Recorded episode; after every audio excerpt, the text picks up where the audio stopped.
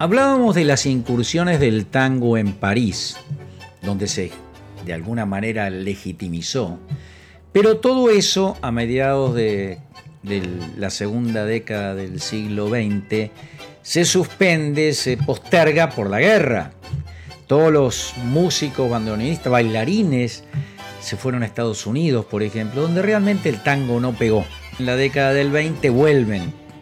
Y fue así que Genaro Espósito, el Tano, con Manuel Pizarro, se encuentran nuevamente en París y traban amistad con un aristocrático muchacho argentino gustador del tango, Vicente Madero, que se la ingenia para presentarle al nuevo patrón del, del boliche, del lugar nocturno llamado La Princesa, para que lo contrate.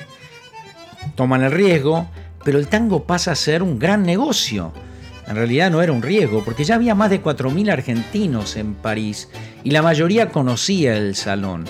Pizarro forma una orquesta con los muchachos, los músicos que habían llegado y algunos franceses se tienen que vestir de gauchos porque si no el sindicato no los dejaba actuar. Dicen que el primer tango que tocaron fue el entrerriano. En una charla, todos reunidos, alguien dice, Volterra cree que cuando se le llene el cabaret de argentinos se va a salvar de esos franceses garroneros que son como la peste.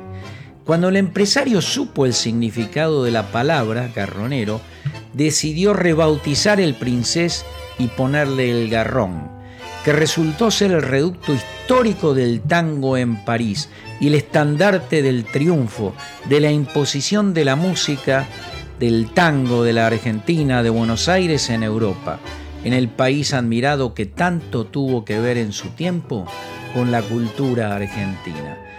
Y nada menos que Carlos Gardel nos cuenta cómo eran esas noches de Montmartre.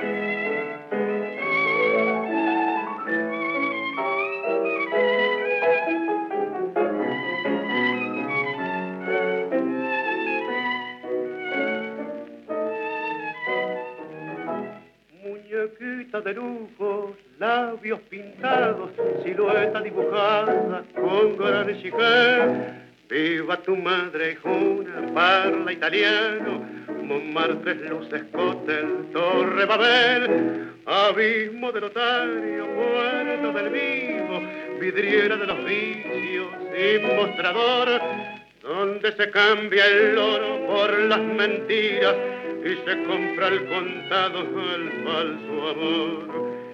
Montmartre, la la medianoche, Montmartre, cortesana en regio coche, los besos del champagne, la última copa, la beberás en la boca perfumada de la mujer de París.